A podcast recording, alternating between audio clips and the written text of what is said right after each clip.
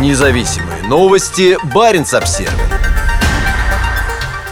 Миссия невыполнима. Том Круз ждет разрешения на съемки с вертолета на Шпицбергене. Захватывающие арктические зимние пейзажи. Вот что получат продюсеры следующей серии «Миссия невыполнима» во время съемок на Шпицбергене в конце марта и начале апреля. Администрация Шпицбергена обычно очень неохотно дает разрешение на полеты вертолетов на норвежском архипелаге. Закон об охране окружающей среды строго регулирует использование летательных аппаратов, и в последние годы экспедиционные круизные компании не раз получали отказ на доставку туристов к ледникам и другим достопримечательностям на вертолете. Как сообщает радио P4, за разрешением на съемки с вертолета для фильма «Миссия невыполнима» с участием американского актера Тома Круза к властям архипелага обратилась компания Polar Polar X из Лонгера. В администрации Шпицбергена подтвердили получение запроса. В 2021 году Polar X уже получала разрешение на посадку вертолета на трех ледниках для съемок фильма компании Disney о значительном изменении климата, который наносит ущерб Шпицбергену и Арктике. Газета Свальбарден Постен пишет, что съемки пройдут с 13 марта по 9 апреля. Вскоре после этого на Шпицберген снова вернется полярный день и полуночное солнце.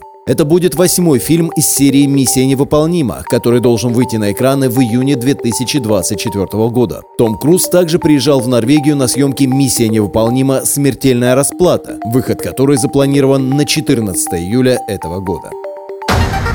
Независимые новости. Барин обсервис